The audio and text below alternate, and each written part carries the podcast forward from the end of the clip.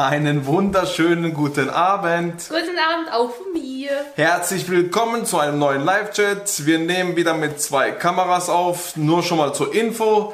Und ähm, ja, wir freuen uns wieder drauf. So, ich gehe jetzt mal diese Themen durch und dann schauen wir einfach mal. Über eine neue Finanzierungsform, über die 110% Finanzierung. Wir haben erste Erfahrungen gesammelt, das möchten wir hier gerne teilen. Alles klar, dann legen wir mal los.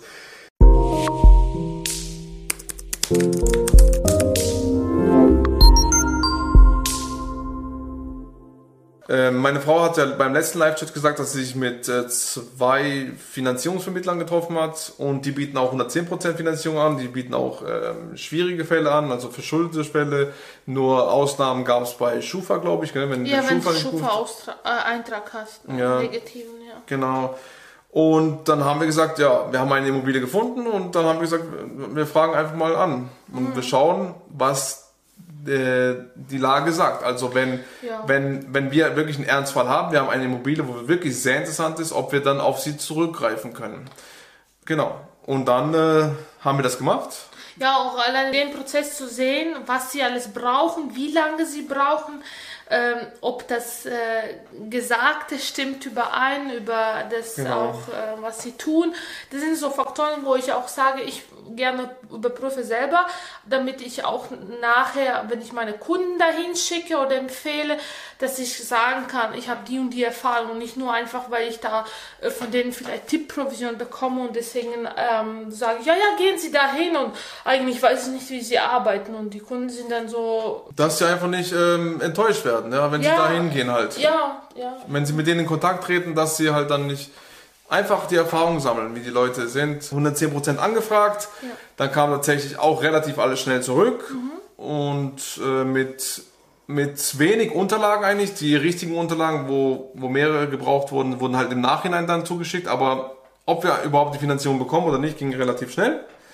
Man merkt einfach, wie, wie das verändert sich, äh, wenn man, wir haben ja bis jetzt immer die Kaufnebenkosten selber gedeckt mhm. und diesmal, wie gesagt, 110 ist ja mit, äh, sag ich mal, mit den Kaufnebenkosten und ja, das, genau. das sieht man, dass es eigentlich lohnt sich ja nicht, weil die automatisch die Zinsen erhöhen und die Tilgung äh, erhöhen. Unser Ziel war ja immer so wenig wie möglich zu tilgen und äh, ja, Zinsen plus minus, ja, haben wir gesagt, ist nicht egal, aber auch wenig. Also, dass wir dann, sage ich mal, vielleicht bei 3,5 Prozent insgesamt liegen. Also, Je nach Zinsstand natürlich, ja. Ja. Früher viel. natürlich waren wir mehr, wo, ja. wo die Zinsen noch bei 2% waren oder genau, etwas höher. Genau. Aber momentan, ja, haben wir gesagt bei 3,5. Und ähm, am Schluss kam, dass Zins 1% mehr und Tilgung 1% mehr ja. war. Also, dass wir dann am Schluss bei insgesamt 2% waren mehr und wir wollten 3,5 war unser Ziel und also was wir so in Vorstellung haben und am Schluss waren es 5,5. Und die Wohnung hat eine Rendite von 5,2, glaube ich, gehabt oder hat, ja. Und ähm, also es das heißt, man muss entweder was am Kaufpreis machen oder was an äh, Tilgung senken und wenn es natürlich auch an Zinsen geht, man kann mit den Banken verhandeln, damit ihr Bescheid wisst, es, geht. Also nicht, dass ihr denkt, dass es unmöglich ist, auch mit den Zinsen. Und ähm, oder am besten sogar beides. Kaufpreis mindern und Zinsuntilgung auch noch mindern. Ja. Ähm, jetzt schauen wir mal. Also wir tun auf jeden Fall erstmal Absagen, mhm. weil es sich halt nicht selber trägt. Unser Ziel ist immer, dass die Miete die Zins und Tilgung selber trägt. Mhm. Die Kaltmiete. Und jetzt ist halt nicht der Fall. Wir gehen am Montag die Immobilie besichtigen und ähm, wir sprechen mit dem Makler wir, und wir, wir äh, sagen der Bank mal ab und wir schauen, ob sie einfach pokern. Wenn Finanzierungsvermittler wollen ja für sich, wie meine Frau das mir gesagt hat, ähm, das meiste rausholen, wo sie am besten, äh, besten Konditionen sehen.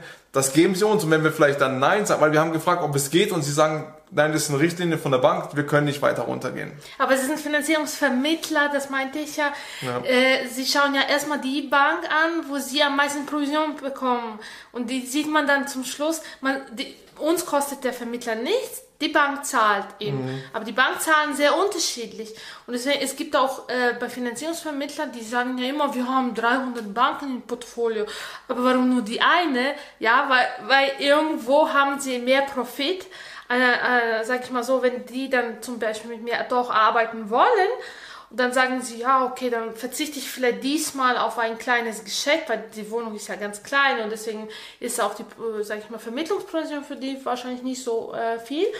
Aber wenn sie langfristig denken würden, dann hätte ich jetzt zum Beispiel auch als Vermittler gesagt, okay, hauptsächlich ich habe die Kunden, damit ich sagen kann, äh, ich habe sie vermittelt, so wie ich es gesagt habe, zu super Konditionen, auch wenn ich nicht selber jetzt äh, von der Top-Top-Bank die, ähm, die meiste, äh, meiste Provision bekomme, sondern von einer kleineren Bank, die vielleicht für die Kunden bessere Konditionen anbieten, aber ich kriege es halt als Vermittler nicht äh, ja, so viel wie die anderen Kooperationsbanken.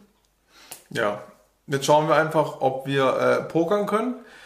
Und ähm, vielleicht sagen sie dann, es geht wirklich nicht und dann, dann ist es halt so.